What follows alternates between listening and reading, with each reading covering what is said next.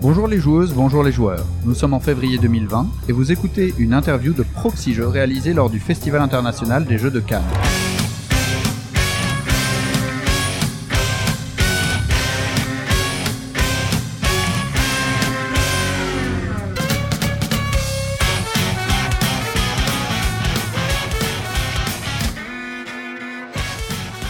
Je suis Fendoel et je suis accompagné de Twin. Salut Twin Bonjour Fendoel.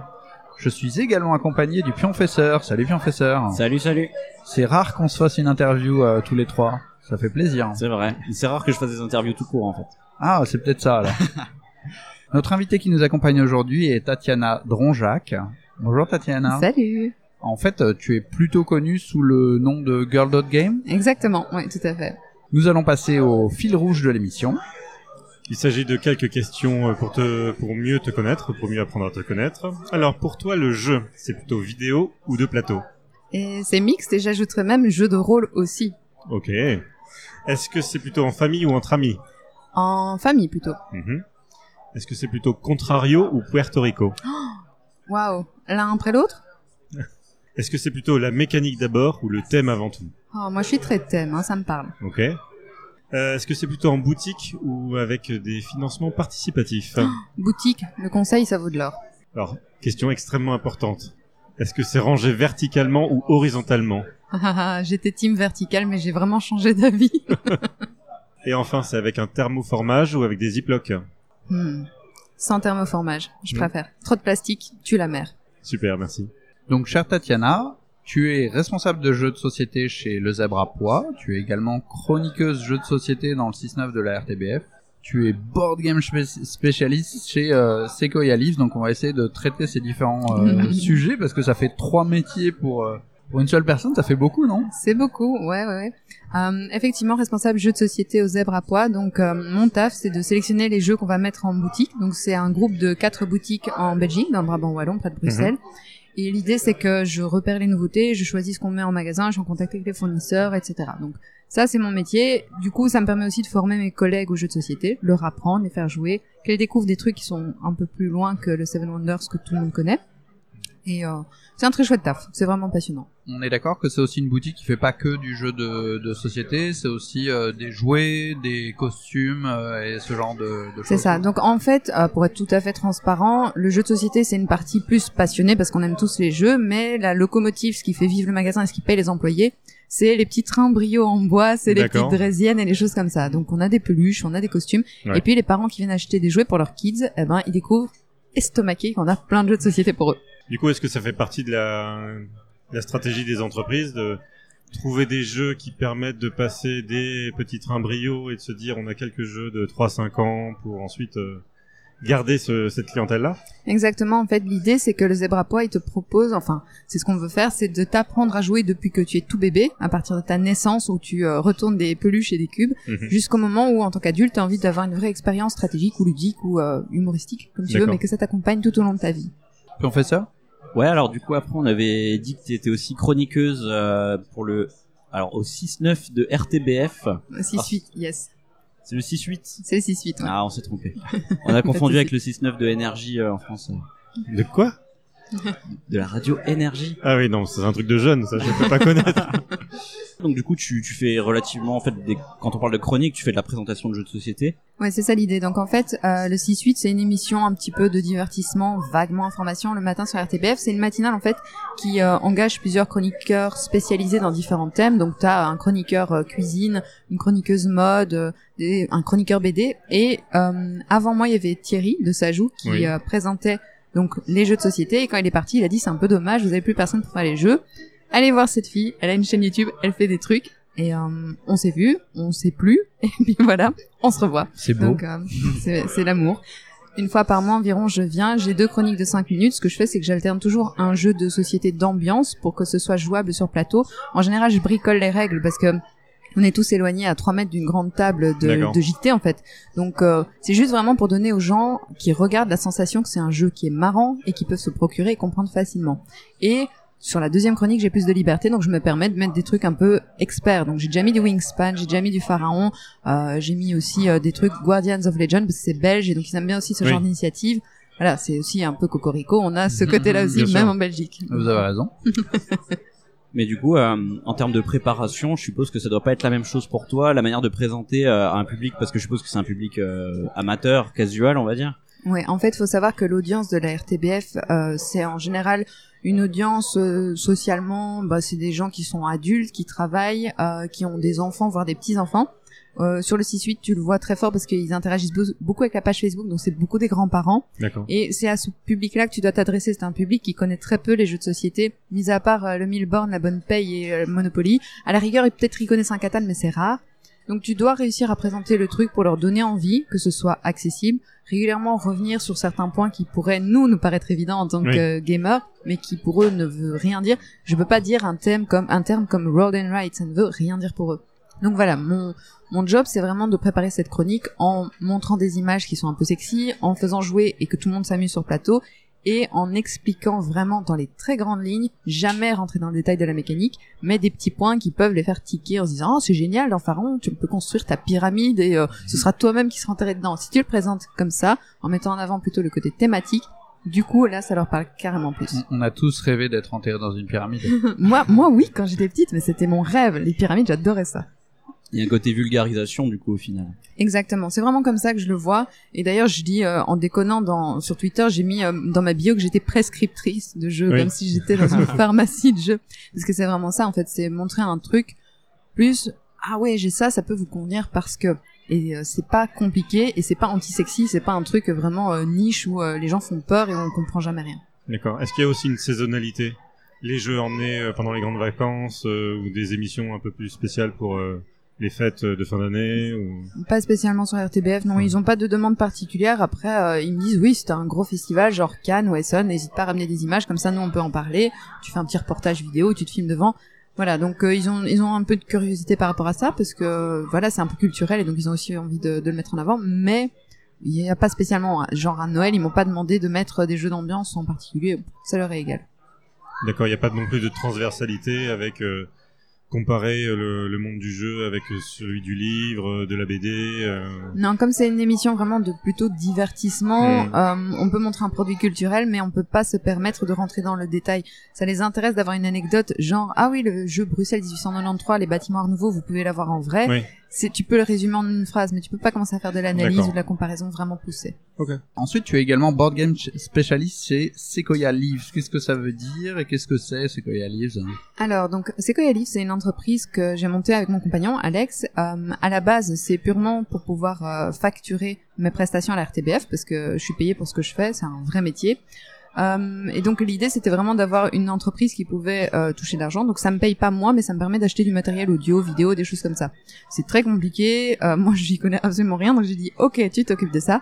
Mais par contre le, le fait de marquer sur LinkedIn Board Game Specialist, ça me permet aussi de pouvoir avoir d'autres contacts. Donc par exemple, j'ai commencé à travailler sur l'édition d'un jeu de société. Donc euh, j'ai été contactée par une maison d'édition qui à la base fait des bouquins, qui veut se lancer dans le jeu de société pour enfants. Ils m'ont contacté et je les aide au développement. Euh, parallèlement à ça, j'ai commencé aussi à bosser sur euh, sur une série télévisée où euh, à un moment des personnages vont se retrouver face à un livre-jeu qui a été créé par un enfant et donc mon métier c'est à ce moment-là de les aider en consultance pour pouvoir écrire ce livre-jeu, que ce soit crédible et que ça se mêle bien avec le scénario aussi. Donc ces choses-là, en fait, sont un petit peu dans euh, mon thème de, com- de compétences parce que à la base, j'ai travaillé en boutique, mais j'ai également travaillé euh, dans l'événementiel. J'ai travaillé pour Repas Production aussi pendant Mhm. un an et demi. Donc du coup, j'ai un peu ce côté couteau suisse où euh, je suis euh, spécialiste des jeux de société. Je suis pas spécialiste de l'événementiel, ni de l'édition, ni euh, de la présentation. J'ai vraiment couteau suisse. Tu sais tout faire. Pas très bien, mais oui. On a dit aussi que tu avais une chaîne YouTube hein, sur laquelle tu euh, et puis tu fais aussi de la photo. Enfin Mhm. voilà, il y a, y a beaucoup de sujets qu'on peut qu'on peut aborder euh, ensuite. Euh, Est-ce que tu veux nous parler de soit de ta chaîne YouTube, soit des photos euh, éventuellement que tu fais? Euh, oui, bah en fait, je me suis lancée sur euh, YouTube parce que ça faisait déjà un an ou deux que sur Instagram je faisais de la photo, de la mise en scène. Euh, Mhm. C'est pas de la photo de jeux de société, c'est presque de la photo de cosplay de jeux de société si on veut. Donc c'est à dire que je vais euh, chercher dans mes euh, dans mes accessoires de GNiste parce que j'ai un background là-dedans aussi. Je vais chercher des petits euh, des petits maquillages, des costumes, etc. Et donc j'essaie de faire des mises en scène un peu élaborées où la star c'est le jeu de société et comment est-ce qu'on peut le sortir de sa boîte et l'incarner derrière. Et donc, donc moi, ce qui me plaît, c'est de donner un côté artistique. Euh, après, je suis aussi, euh, j'aime beaucoup le côté make-up, peinture, body painting, etc. Donc, je joue aussi pas mal là-dessus. Mhm. Je suis pas une photographe, mais après, j'arrive à faire en sorte de rendre justice, je pense, au jeu et de donner surtout un point de vue qui est original. C'est-à-dire que quand j'en parle avec euh, des éditeurs, ils sont contents parce que ils voient régulièrement leur boîte photographiée, mais jamais mise en scène. Donc du coup, ils trouvent ça très original. Et à ma connaissance, je vois personne qui fasse ça c'est super Instagram. original parce que finalement, enfin voilà, tu peux tu peux faire un, tu peux te effectivement mettre en scène, te maquiller et tu vas illustrer Puerto Rico. Enfin tu vois, c'est des trucs Ouais. où il y a pas beaucoup de thèmes, il y a pas trop d'artistes sur terre qui qui fassent ce genre de choses. Non, et euh, alors en plus, c'est euh, c'est surtout que j'essaye de faire en sorte de proposer une vision originale du truc. Par exemple, si je veux présenter The Mind, comment est-ce que je peux présenter un petit lapin brillant? Je peux pas me cosplayer en ça. Donc, euh, je parle de cette photo parce que je sais que les gens l'aiment énormément. Ce que j'ai fait, c'est que je me suis dessiné sur euh, sur le visage comme une ouverture avec les nombres brillants qui qui sortiraient un peu de ma tête parce que un- je joue sur le côté esprit, le côté euh, tu es dans la tête, donc du coup on dessine sur ta tête. Enfin voilà. Donc j'ai vraiment essayé de il y a un chercher. vrai travail de création, de Ah recherche euh, très important effectivement sans doute avant euh, Ouais. avant la photo. Finalement, la photo c'est le Oui, non, c'est c'est clairement mon plus gros travail. Mais le truc, c'est que euh, j'ai fait des études un petit peu dans le dessin, donc du coup, j'ai un peu une patte artistique. Je suis pas une dessinatrice, je suis pas illustratrice du tout, mais j'ai une sensibilité à ça et ça me permet de parfois arriver. Je me lève le matin et je fais oh mais c'est génial, je viens d'avoir une idée fantastique, je vais faire ça comme ça. Est-ce que c'est une démarche purement esthétique ou est-ce qu'il y a quelque chose de plus derrière? Est-ce que c'est une manière de populariser le, le jeu ou c'est juste une manière d'exprimer euh, la beauté qu'on peut trouver dans, dans les jeux? En fait, je, au, au début, c'était vraiment, euh, ça partait d'un challenge photo. J'ai une amie photographe qui se lançait des challenges. Donc, Oui. elle prenait un mot par jour. Elle devait faire un shooting sur ce mot. Voilà, c'était son truc. Elle fait des univers oniriques, artistiques. Ça pourrait être le Dixie de la photographie, si on veut. Et suite à ça, je me suis dit, c'est marrant, j'ai envie de faire ça, comme elle, euh, avec mes petits moyens et zéro expérience de la photographie à l'époque. Et je vais essayer de faire ça avec des jeux de société. Alors au début, je prenais juste les boîtes et puis je les arrangeais un peu tour- autour de Mhm. moi en faisant un truc qui soit un peu rigolo. Puis j'ai commencé à pousser le truc jusqu'à faire vraiment des mises en scène de plus en plus poussées, Oui. surtout des make-up de plus en plus euh, léchés. Et euh, du coup, ça, en grandissant et en devenant un peu plus ambitieux, ça m'a aussi donné envie de mettre en avant certains éléments du jeu. Quand je fais par exemple une illustration de Histoire de peluche, euh, je vais pas, euh, je, je vais jouer sur un truc qui m'a touché dans le jeu. Oui. Et donc par exemple les peluches sans cœur, celles qui ont été abandonnées par les enfants, elles ont un trou au milieu de la poitrine et j'ai trouvé, enfin moi ça m'a bouleversé. Je me suis dit, oui. j'ai envie de représenter ça et donc euh, je vais euh, faire un make-up qui représente ça. Donc euh, Est-ce qu'éventuellement tu pourrais avoir un partenariat avec un éditeur qui souhaiterait euh, illustrer sa gamme et puis euh, réutiliser ses photos? Ça pourrait se faire éventuellement? Alors, le truc, c'est que euh, moi, comme je suis une passionnée et que j'ai un gros syndrome de l'imposteur, j'arrive pas à envisager le fait de faire des, pa- des partenariats, en fait, des commandes. En, en l'occurrence, parce que la façon dont tu m'en Ouais. parles, c'est une commande. Ouais, c'est ça. Je, je ne sais pas faire ça. Je pense que je vais le faire un jour parce que je crois que je fais du bon boulot et que je devrais me le permettre. Mais pour l'instant, il y a des boîtes qui m'inspirent, parfois des trucs qu'on m'a envoyés, parfois des trucs que j'ai achetés. Mhm. Et si j'ai envie, bah, je crée un truc dessus. Mais effectivement, on m'a déjà dit, ça c'est clairement un truc que tu pourrais faire comme une commande, c'est un truc original. Je sais que par exemple, Ravensburger m'a contacté plusieurs fois pour récupérer certaines de mes photos pour les illustrations. J'aurais systématiquement dit non parce qu'ils veulent pas payer. Donc Ah bah, euh, c'est Ravens USA et donc euh, c'est euh, genre oh, votre photo elle est bien sur les réseaux sociaux, on peut l'avoir sur notre catalogue et vous cédez tous les droits. D'accord, mais alors je veux bien te payer. Ah mais non. Ah bah non alors. Euh, voilà, donc je sais la valeur de mon travail, mais j'arrive pas encore à l'utiliser, à le mettre À la ça. monétiser. Ouais, c'est difficile. Hein. C'est peut-être aussi une question d'habitude, comme tu fais quelque chose de très original. Finalement, les gens se disent, euh, bah tiens, elle fait ça pour son loisir euh, rapidos, et puis à la fin, voilà, euh, ils voient pas. Hmm, en général, bizarrement, on me dit même plus souvent les éditeurs, oh bah, tu sais, on pourrait te payer pour des photos, alors que pour la vidéo, je sais que c'est délicat pour en avoir déjà parlé, parce que je fais du YouTube. Je sais que les éditeurs sont un petit peu plus frileux là-dessus, parce Ah, que d'accord. on est on est de nombreux youtubeurs en fait, et donc du Ouais. coup c'est un peu euh, Bah tu balances des boîtes, et puis tu sais, tu vois ce qui retombe, et puis finalement, euh, il y en aura bien deux trois qui feront des. des Et puis il y en aura toujours qui seront gratuits. Hmm. Tandis que par contre, effectivement, la présentation comme ça, make-up, c'est tellement original et jamais vu que là, ça peut peut-être un peu plus les titiller. Et en, en plus, en toute honnêteté, moi, je sais pas pour vous, mais j'ai de plus en plus de mal à suivre l'actualité ludique en vidéo parce que j'ai pas le temps de tout regarder. C'est Donc, clair. Par contre, une photo, elle pop dans ton feed, c'est original, euh, c'est mis en scène. Oh tiens, en plus, la personne, elle a fait un truc artistique super génial.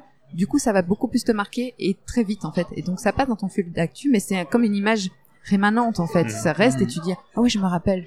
Mais pour, pour moi, c'est clairement, enfin, ça a vraiment du sens avec justement euh, le fait qu'on soit vachement plus axé maintenant Instagram, euh, finalement, qui, je vais pas dire est supérieur limite à Facebook, mais tu vois. euh, Ah ouais, non, si. ça- Instagram est en train de gratter des parts de marché là où Carrément. Facebook s'effondre. Euh, ce qui est bizarre en plus, c'est que c'est la même maison. Enfin, c'est pas bizarre, c'est un, bon move de leur part marketing.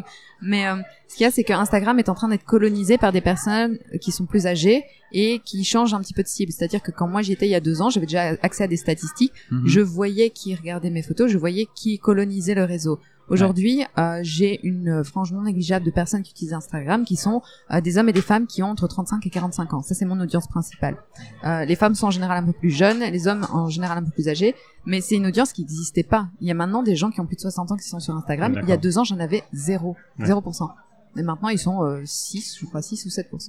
Du coup, là, on a parlé beaucoup de photographie, euh, mais il y a aussi ta chaîne YouTube. Là aussi, je remarque que t'as, là où il y a une dictature un petit peu euh, de l'humour sur YouTube, tu sais, des vidéos très dynamiques avec des jump cuts, c'est-à-dire des coupures très rapides, euh, comme Trick Track par exemple, le passe-temps, etc. Euh, toi, je trouve que tu as vraiment un style plus posé, presque ASMR comme on dit, tu vois. Et t'as une manière de présenter les jeux un peu différente. Alors, est-ce que c'est une volonté ou est-ce que juste, euh, voilà, tu, tu parles comme ça, donc du coup, c'est, naturel pour toi? Hum, je pense que c'est un petit peu lié, c'est-à-dire que j'ai essayé au début de faire des cuts, des machins un peu dynamiques, et je me suis rendu compte que ça ne me correspondait pas. C'est pas ma personnalité, c'est pas comme ça que je parle. Euh, je suis capable de m'emballer pour des trucs, donc je suis pas, j'ai pas de tension non plus. Mais euh, effectivement, les gens aiment bien, et c'est un truc qui revient de plus en plus souvent dans les commentaires, c'est t'as une voix d'ASMR, euh, tu dis les choses calmement, tu parles comme un prof, mais que t'as envie d'écouter, qui donnerait une conférence super tranquille. Et euh, à la base, je fais du YouTube parce que ça m'intéressait de pouvoir faire comme mon conseiller en magasin, mais en étant un peu plus étendu et sans avoir de limitation, pas de pression de Oui. temps ou de résultats. Et puis, comme j'ai vu que les gens étaient sensibles aussi au côté plus euh, plus calme et plus détendu, bah c'est vraiment ce que j'ai développé en fait parce que ça me correspond, parce que c'est comme ça que j'aime bien parler. Ça me demande pas d'effort parce que je dois pas faire semblant d'être marrante alors que parfois j'ai juste pas envie. Et mon humour que les gens pourraient trouver vient plus de certaines tournures de phrases ou euh, des pics ou un truc un peu euh, sarcastique. Mais je suis pas dans, je suis pas à sauter dans tous les sens. C'est pas comme ça que je suis. Et Mhm. j'ai pas envie de me vendre comme ça. Alors je me vendrai jamais du coup, mais je préfère que ce soit quelque chose qui me ressemble plus. Et est-ce que du coup t'envisages peut-être d'autres formats euh, je sais pas, hein, peut-être que ça peut être lié à la photo, des formats peut-être plus expressifs ou plus sur le sentiment que les jeux dégagent ou des choses comme ça, enfin, ou d'autres formats en général. hein, euh. Mais euh, en fait, j'ai envie de diversifier mon activité parce que ce que je fais principalement, c'est euh, des zooms sur des jeux ou euh, des 4 minutes. C'est un format que les gens aiment bien parce que en moins de 5 minutes, tu découvres le jeu. Mais euh, j'ai eu envie de lancer des parties filmées, donc ça, c'est ce que je vais faire. Je vais commencer à axer un peu plus sur le jeu de rôle parce que c'est quelque chose qui me passionne Mhm. et qui est pas assez mis en avant, je trouve, par un public. Enfin, ok, t'as t'as Roll and Play, ils font ça très bien, mais en francophonie, le jeu de rôle, il est présenté par des gens qui ressemblent à Croc. C'est pas une critique sur son physique, c'est pour dire que ce sont des gens qui ont déjà l'air d'avoir vraiment un vécu de jeu de rôle, et donc toi, si t'es néophyte, tu t'identifies pas à eux. Tandis que une personne qui a plus ton âge, qui a une trentaine d'années, qui est une personne euh, féminine déjà, y a, enfin je connais pas de filles qui présentent de jeux de rôle, donc ça je vais aussi un peu plus développer et euh, ouais j'ai plein j'ai plein d'idées pour essayer vraiment de proposer des contenus qui sont un petit peu différents à chaque fois. Et tu penses quoi de manière générale du euh, YouTube jeu de société francophone?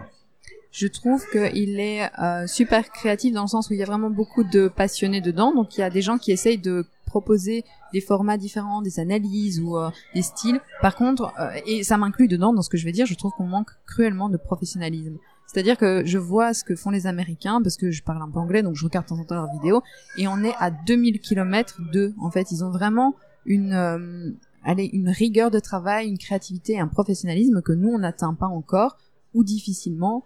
Et euh, je pense que ça tient aussi au fait qu'on a une culture média qui est très différente, où la leur est beaucoup plus spectacle que la nôtre. Donc nous, on bricole, en fait. On est des bricoleurs, et parfois, il y a des gens qui émergent. Mais euh, voilà, globalement, on fait ça vraiment comme euh, des mecs au fond de notre cave. Mhm. À Cannes, tu viens et tu es invité à une conférence sur euh, la les femmes dans le monde du jeu. Est-ce que tu peux nous en parler un petit peu plus? De la conférence ou de la place des femmes? Les deux. Euh, en fait, c'est pas une conférence, c'est une petite table ronde qu'on va faire avec euh, plusieurs euh, intervenantes à différents niveaux de l'industrie du jeu. Donc, on a Marie Fort qui représente tout ce qui est, enfin j'allais dire Otaria, ça n'existe pas, qui représente les autrices. Ouais. Euh, on va avoir Alexia Minos du CNJ, donc du coup elle va pouvoir parler aussi un peu de ce qu'elle fait. Euh, et voilà, l'idée c'est de parler un petit peu de notre place, et si on arrive à la trouver ou pas.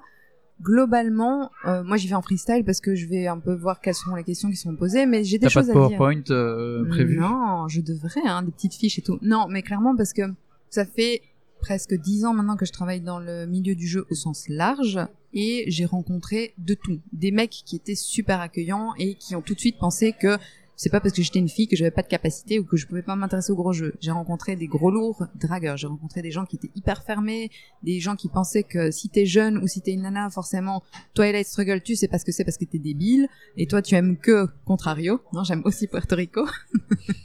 Donc, voilà, il y a, y a des choses à dire dedans. Je sens qu'il y a une évolution, mais je sens qu'il y a aussi un espèce de, comment dire, euh, pas trop du milieu professionnel, encore que, mais par contre au niveau des joueurs, il y a clairement des gens qui freinent des cas de fer parce qu'ils veulent pas qu'on mette trop de filles dans le monde du jeu, ils veulent pas qu'on fasse une parité absolue dans les jeux de société. Alors comment ça me semble capital? Hier, j'étais voir un jeu qui avait l'air très chouette, qui est pas encore sorti, mais qui va être en, en financement participatif. Et je, je l'ai vu, mais j'ai posé la question innocemment. Je fais ah tiens c'est sympa, mais euh, il y a combien de personnages féminins dans votre jeu? Ah bah il y en a euh, trois ou cinq si vous prenez les add-ons. Je fais ah ok c'est cool. Et, et masculin ah bah il y en a cinq ou sept. Je fais ah vous avez pas essayé de faire 6 6 Oui enfin on, on a essayé mais c'était un peu compliqué. Et tout de suite je me suis dit mais qu'est-ce qu'il y a de compliqué Alors que ça n'avait pas d'impact euh, sur sur le, gameplay du jeu en termes de quoi. gameplay, rien Ouais. du tout. Surtout que, enfin, je vois pas de quelle manière, euh, dans un jeu de société, qui plus est avec un thème un peu fantastique, Mhm. en quoi ça dérange qu'une fille puisse jouer un archétype qui serait pas dans la tête des gens stéréotypés, qui serait pas féminin. Enfin, il y a, y a aucune limite. C'est ça le truc, c'est qu'on est dans le jeu de société. À partir du moment où tu mets un dragon, tu peux aussi bien mettre une femme chevalier en Un autre animal fantastique, une femme chevalier. Exactement. Et d'ailleurs, euh, toi, tu cumules un peu la double peine parce que, en fait, il y a déjà beaucoup de sexisme dans le jeu de société, mais il y a aussi beaucoup de sexisme sur euh, YouTube. En particulier, il y a beaucoup de vidéastes, euh, du coup, euh, femmes qui ont témoigné, Subis ça, ouais. ouais, témoigné de harcèlement ou de choses comme ça parce que, bah, quand t'es sur YouTube, souvent, tu te montres ou euh, on te voit physiquement, donc il y en a plein qui se prennent des commentaires et des choses comme ça. Toi, t'as un peu la double peine et je sais qu'à un moment donné, t'avais fait justement un petit point euh, sur ça sur Internet. Alors, est-ce que t'as envie de revenir là-dessus un petit peu euh Euh, donc c'était l'année passée, juste un petit peu avant le Fige, j'ai fait l'illustration pour le jeu de Bad Bones et donc j'ai fait un petit euh, un petit body painting. Mais quand je parle de body painting, faut aller voir ce que je fais quoi. Le plus que ce que je montre, c'est mes bras. Là-dessus, je me suis dessiné un des os sur les bras et puis sur le visage parce que je voulais faire un truc mi-squelette, mi-humain. Et il y a des gens qui me sont tombés dessus en disant ouais si j'ai envie de voir des poufs qui font de la promotion de jeu, je vais au salon de l'auto. Moi j'ai pas besoin de voir ça dans ma timeline. Et je me suis dit mais d'où vous sortez les gens Enfin c'est quoi votre vie? Euh, je suis pas à poil et quand bien même je le serais, euh, si t'aimes pas, tu regardes pas. Enfin, moi je vais pas aller sous les sous les vidéos des, des chanteurs que j'aime pas pour critiquer leur travail en disant qu'ils font de la merde et qu'il faudrait qu'ils aillent se suicider. Enfin, Non, je, je comprends pas. su- Surtout, ils ont choisi de te suivre, non? C'est pas. non, non, pas en fait, non, l'éditeur a repartagé la photo dans la communauté des ludistes francophones. Et donc c'est un très grand groupe, donc forcément il y a de tout et son contraire. Il a partagé aussi sur un groupe américain et effectivement, moi ça m'a énormément blessé parce que j'en ai rien à, enfin très, très honnêtement, j'en ai rien à foutre de me mettre en avant. J'ai pas besoin d'utiliser le jeu de société si j'ai envie de pécho parce que déjà je suis casé et puis le reste du temps, si j'ai envie de me mettre à poil pour draguer, je le fais. J'ai pas besoin de mettre des boîtes de jeux devant moi. Là, c'était vraiment une vision- Révélation. voilà, c'est ça. Non, mais vraiment, j'avais, j'avais envie de faire une vision artistique un peu, un peu sympa, un peu origi- originale, et que les gens puissent penser qu'il y a une perversité derrière ou quoi que ce soit. Ça m'a saoulé, en fait. Parce que je me suis dit, mais je fais ça gratos, ça me prend du temps, euh, ça me prend même de l'argent. Acheter fournitures de make-up, etc. Bah, c'est de la thune. Mine de rien, ça coûte cher. Mhm. Pourquoi est-ce que ces gens pensent que, euh, sous prétexte que j'ai monté, euh, j'ai montré mes bras, bah, je suis à poil derrière ma boutique, enfin, je sais pas. Allez vous pendre. Et euh, donc du coup, ça m'a blessé parce que ça venait de personnes aussi bien hommes que femmes. Mhm. Et euh, c'est trop facile de dire oui, mais c'est que de la jalousie. Pour moi, ça va plus loin que ça. C'est que ces gens ont vraiment intégré le fait que si à un moment tu décides de te mettre en scène, c'est que forcément ton corps peut être soumis à la critique. Et donc on peut euh, dire des choses sur ton physique, sur euh, le- ton, ton intention derrière ou quoi que ce soit. Tu crois pas que ça vient un peu d'une culture américaine finalement de rhabiller les femmes et de euh, ce genre de trucs? Le truc, c'est qu'on pourrait, on pourrait, on aurait facile de croire ça, mais euh, c'est très français. Hein, les personnes qui, Ouais. les personnes qui m'ont laissé des commentaires en parlant du salon de l'auto, c'était des bons Frenchies de France. D'accord. du coup, c'est non. Je pense qu'il y a juste une culture qui fait que la femme à poil, elle est acceptable uniquement si elle est dessinée sur la boîte de jeu. Si à partir du moment où elle décide de ce qu'elle va faire de son corps et de comment elle va se mettre, là, on a le droit de la critiquer, on a le droit de lui dire d'aller se rhabiller. En vrai, j'étais même pas à poil. Hein, J'avais vraiment littéralement un t-shirt avec des bretelles. Mais voilà, c'est ça l'idée en fait. Mhm. Tu, tu, tu avances l'argument, euh, s'ils veulent pas regarder, ils regardent pas, mais moi je dirais même, euh, est-ce qu'ils auraient répondu comme ça si t'avais été un homme? Et je pense pas, tu vois. Moi, je me souviens, il y a euh, deux trois ans, Fall, il avait ressorti une photo d'archives de quand il était étudiant avec Mops et on peut dire des gros mots ou pas Ouais. Eh ben, du coup, t'as Mops qui lui peint la bite. Et donc, euh, mais c'était une photo artistique, c'était un truc, ils étaient tous les deux students et c'était rigolo, ils étaient dans une école d'art ou je sais pas quoi. Tout le monde a trouvé cette photo marrante. Il y a littéralement pas une personne qui a mis un commentaire en disant mais c'est scandaleux, fallait ta poil, mais comment, mais il use de ses charmes pour pouvoir vendre des boîtes de jeux. Tout le monde s'en foutait. Tout le monde Mais a trouvé cette photo un peu irrévérencieuse, un peu, un peu drôle, un peu punk. Putain, mais jamais de ma vie je fais un truc pareil parce que je sais, je sais comment ça pourrait me retomber dessus. Donc, euh, non. Il y a clairement une différence de traitement. Je prends cet exemple parce que moi je le trouvais marrant, très audacieux, mais je sais que si t'es une fille, c'est c'est mort, c'est mort. On, on associe forcément le fait de montrer son corps quand t'es une femme à de la séduction. Un mec qui montre son corps, c'est de l'audace. On sait pas quoi dire là après ça. J'aurais pas dit mieux. Est-ce que tu veux ajouter quelque chose, Tatiana? Euh, non, pas spécialement. Moi, je suis très content d'être avec vous. Ça me fait plaisir de pouvoir discuter un peu. Je trouve qu'on a parlé de choses très intéressantes. Enfin, moi, j'ai beaucoup parlé. Bah, C'était le but. C'est le principe de l'interview en fait. Oui, si. Si jamais euh, on se croise sur euh, sur festival, n'hésitez pas à venir me dire bonjour. Sans déconner, moi, ça me plaît beaucoup de pouvoir échanger avec vous sur commentaires ou par Messenger. Mais par pitié, dites-moi vos pseudos et vos prénoms, comme ça, je peux mettre un visage sur les noms des gens avec qui j'échange. Ça me fait vraiment plaisir. Donc ça, c'est cool. Et puis même si euh, si vous me dites, eh mais j'ai déjà vu ton contenu, j'aime bien. Mais moi, ça m'encourage. C'est vraiment, c'est ma seule rétribution réellement, c'est euh, de savoir que ce que je fais, bah, plaît aux gens. Merci beaucoup, Tatiana. C'était euh, très agréable de t'avoir euh, parmi nous pour cette interview et très intéressant. Chères auditrices, chers auditeurs, si cette interview vous a plu, partagez-la et rendez-vous sur notre page Tipeee. On se retrouve très vite sur Proxy Jeux pour une nouvelle interview ou un autre format. À bientôt et surtout, jouez, Jouez bien. bien.